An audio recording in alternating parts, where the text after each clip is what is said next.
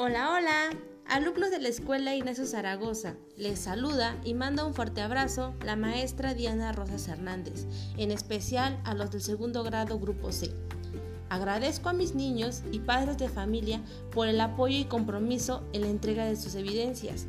Me siento muy orgullosa de ustedes porque en estos tiempos de pandemia han sabido adaptarse a esta nueva forma de trabajo.